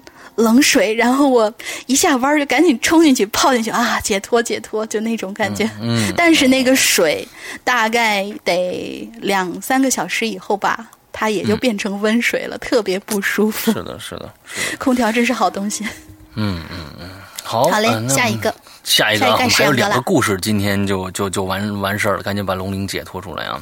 下一个叫《天师的泪》，嗯，山哥久未叨扰，嗯，今天看到关于手机怪异事件，不由得就加入进来了。话不多说，进入正题。两年前的时候呢，因为 DX 公司充话费送手机，DX 公你看他就非常的注意这一点啊。DX 公司是什么？是什么手机呢？不是不是，呃，运营商，咱不是三个运营商吗？这是其中的一个运营商，是吗？对啊，对呀，对，哎，叫什么？这是哪个运营商啊？呃，电字开头的那个。哦，嗨，DX 公司原来是这样，DX 公司充话费送手机，想想话费要的也不多，就办了一个，拿到了一台呃这个韩国手机回来了。嗯，前三个月呢使用都非常的正常，没有什么情况发生。直到有一天，我一个朋友给我打电话，刚接起来，对方就开始破口大骂，我一时间完全没搞懂，我就忙问：“哎，你你你你等，怎么回事啊？”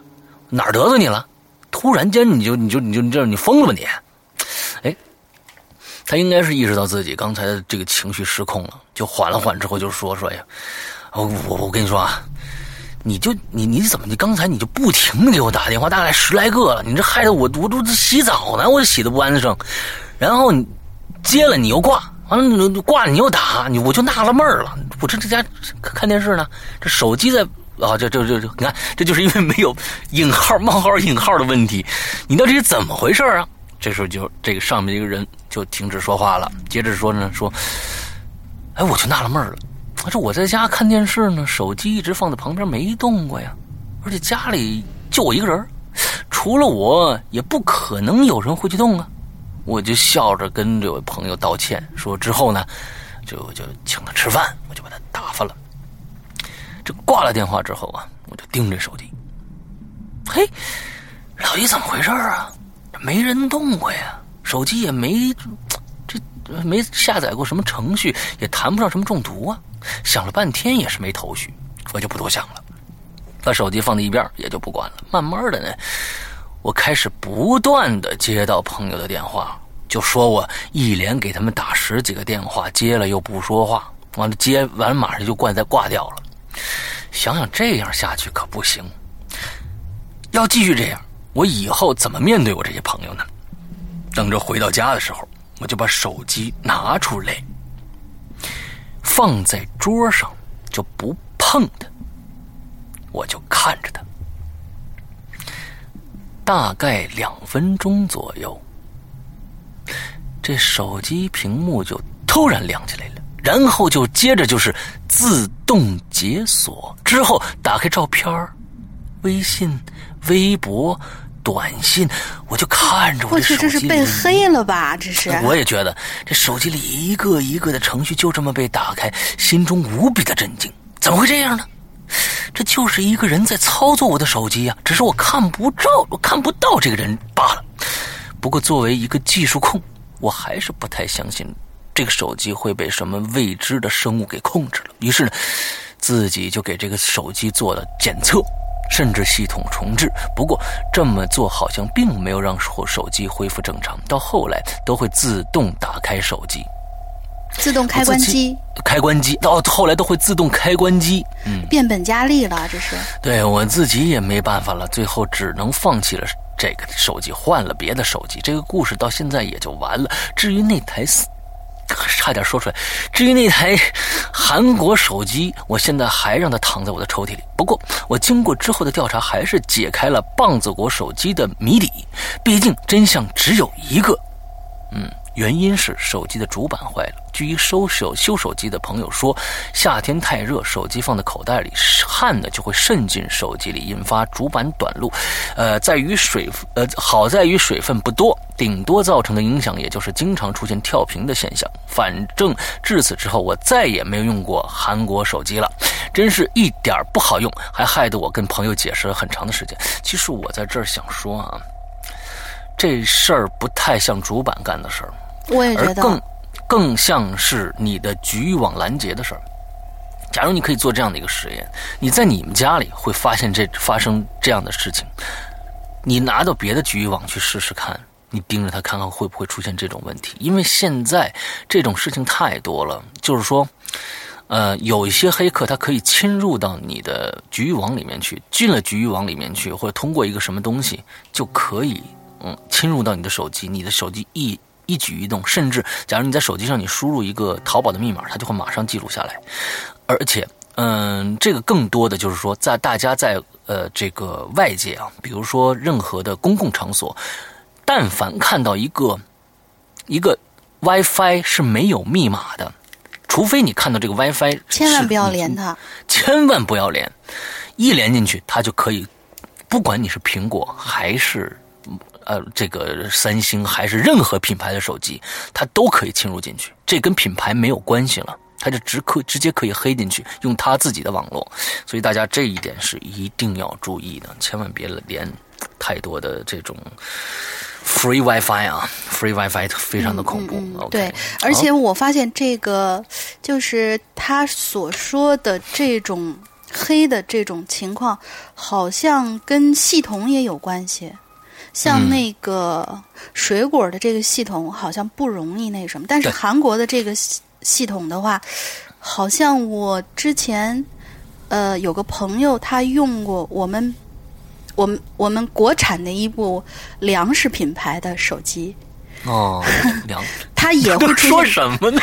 粮食粮食手机，粮食手机，对，煮粥特别好，黄黄的，煮粥特别好。哦，好好好，粮食手机，明白明白明白，对对，明白了 明白了，嗯。然后他的那个，他那天也是问我，说是哎，你过来，你帮我看一下我这手机，就经常有人给我回过来电话，说是你这手机怎么拨出去，都给我们打了，但是还不出声然后怎么怎么样，倒是没有，就是这位鬼友说的那种，嗯，打过去秒挂，打过去秒挂这种，但是经常往出拨，要么就是没法拨，要么就是，呃，就是反正就是各种各种功能键失灵，还有打过来你怎么也接不了。但是如果这个人把电话挂掉以后，你再去操作你手机上面的所有的触屏的功能是完全可以可以操作的，就是不能接电话。嗯，特别奇怪，它的这个这个可能跟系统有关系吧？我觉得它的这个病毒还安卓。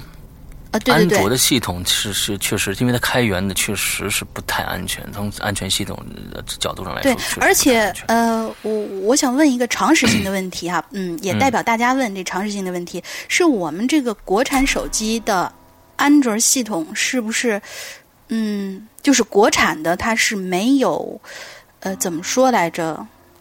要在水果机里面，这个就叫越狱，是不是没有越狱这么一说？就是国国产的这个没有，因为我知道这个韩国手机是有这个功能的，就是你必须越狱才能装一些或者说是做一些什么。它是这样子的，就是说，按说呢，嗯，安卓它是开源手机，假如说你在安卓的内内核系统下面 外部不包装任何的自我程序的话，那其实它是安装任何程序都可以的。就是没有什么越狱不越狱之分的，嗯，就是说什么程程序都可以装，自我程自主程序或者别人的程序都可以装，但是有一些有一些嗯，这个手机它可能在外面再镶嵌一个自己的包，也就是说自己的外部程外部程序，就比如说是这个韩韩国手机的这个，你就必须把它越了狱才能装一些其他的东西。对对对对对对，你只要突破了它这个外面的包，直接进到了安卓内核的话，那那安安那就什么都可以装了，对。没有什么其他的限制了，对。好，嗯，好，今天最后一个故事，今天最后一个故事，嗯，这位鬼友叫 xdy 幺八七，诗阳哥好，说一个听来的故事吧，真实性呢其实是有待考证的。嗯，这个是我觉得这个是真的是黑某品牌手机啊，嗯，是吗？嗯，好吧，我我们先来听听看，我们先来听听看，嗯，胖子是我的一个大学同学。大二的那年吧，他开始做手机的买卖。具体来说呢，就是他和一些手机卖场谈好了价格，然后在学校里卖给老师和同学，从中间赚一些赚一些差价。嗯，经济头脑不错。嗯，那段时间你学校大多数人还在用塞班系统的某核桃手机。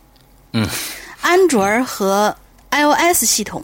刚刚崭露头角，呃，头角，有一天呢，他拿着一款水果手机出现在学校里，我们都争着看呐。虽然那个时候 iOS 系统还不是很成熟，但是不同于一般手机的那种操作感，还是让我们感觉非常新鲜的。故事就从这部水果手机开始。胖子告诉我们，这手机是二手的，店里挺便宜，就卖给他了。他看这机子挺新，配件什么的都挺齐全，就买下来。可惜没用多久，我们就发现这胖子一天天上课、下课、吃饭、逛街的时候总是没精打采的，眼圈也是一天比一天黑。这个，这是这是大半夜玩手机、打游戏打打多了吧？我是觉得。接着干，嗯。我们就问他这点怎么怎么了？是不是？纵欲过度，还劝他小心身体。嗯，没想到他却很无奈的是，很无奈的说：“嗨，快别他妈提了！这几天总有人半夜给他打电话。嗯，他接了，对方还是不说话。一开始他还以为是骚扰电话，可是又不会屏蔽，就把电话静音了。可是就算静音，对方还是一直打，一直打，不停的打，直到把电话打没电，而且时间。”都是从半夜十一点左右，我们熄灯开始，这样都持续了有两三天了。他真是一点办法没有，只能是对方一来电话，他就接起来，希望问清楚对方什么意思啊。可是每次对方不是不说话，就是电话里传出来吱吱的那种声音。就这样，基本这一个礼拜他都没睡好，也没什么精神。我们就被他说的浑身冷飕飕的，劝他你赶紧把那手机退了，这太邪门了。确实，这个二手机，它不管是什么品牌，二手机总归有它的一些暗病，这个你得买了之后才会发现的一些暗病。他就说了，他去找过那老板，老板说电话基本没什么问题，是不让他退的。这胖子还说，他现在真的有点害怕了，因为他之。之前一直不觉得那个老板是个不讲理的人，但是那天，他分明的感觉到，老板似乎也特别害怕再见到这部机子。后来呢，胖子也换了一款韩呃核桃手机，核桃手机，对，没有系统，但是很经典的那款手机。他说，他再也没有接到过骚扰电话。我们也就没多问。本来我都忘记还有这件事儿了，今天引留言才让我重新想起来的。呵呵。所以我说这个故事好像是在黑某品牌手机啊，就是说这个 我我觉得嗯也不一定，就是比如说像前前段时间那个网上特别流行的那个橘子哥的故事，就那段时间可能大家对这个云就是那个叫。你呃，这个云就是云空间，对云空间系统还不是特别熟悉的时候，可能不知道有什么呃，你登录自己的账户，然后怎么怎么怎么样，会不会就出现对方根本就不明白你说的是什么话？因为这二手手机不知道它的这个的出的来来来历嘛。他说的这个电话的时候还没有 iCloud，还没有，甚至还没有 iMessage 呢。就是一个普通的一个这个打电话就是当时最基础的那个水果功能手机，哦，甚至这个功能性非常非常的少。在那个时候，那个时期，都已经到这都已经到第三代了，还是那么少。因为我接触水果手机非常非常晚，我一直都不是说了吗？用的是那个核桃手机。我就是从这一款开始接触的。哦哦哦，嗯，非常的少，那时候功能也非常的少，对。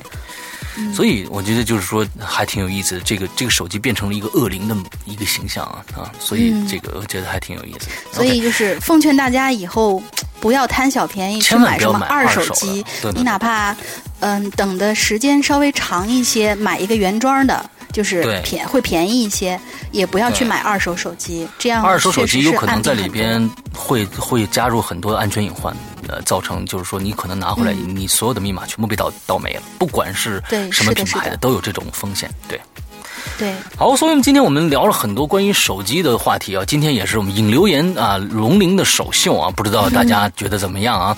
呃，这个我们第一次也是第一次合作引留言，这里面需要还需要一段磨合的时间吧。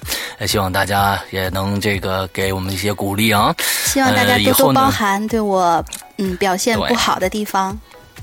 要要指出来，完了之后我们可以我们可以去去做一些调整啊。嗯，好的。之后，嗯，其实现在呃，鬼影这个的鬼语者这个栏目呢，呃，这个大赛呢还在进行当中。其实呢，我们今年要会选出一位一位跟鬼影签约的主播，那以后呢也有机会跟我们一起来做。我们说不定以后这个引流员变成群口了，三个人的，那我觉得也挺有意思啊。所以这个。以后会有各种各样的可能性发生，那期待的这种，呃，我们我们的节目会越来越好玩吧，让大家能听得越来越开心。嗯嗯，OK，那今天节目差不多了。嗯，今天的我想想啊，今天的进群密码，进群密码，进群码是什么呢？我我现在还一直没有想好。哎，呃，那这样吧，就写我们的，我们进群密码就是我们鬼影论坛的网址吧。大家只要把鬼影论坛网址写写正确了，就可以进到我们的呃 QQ 群去跟大家一起 happy 了啊！呃，前提是你的年满十八岁。嗯，OK，那今天的节目到这儿结束，祝大家这一周快乐开心，拜拜，拜拜。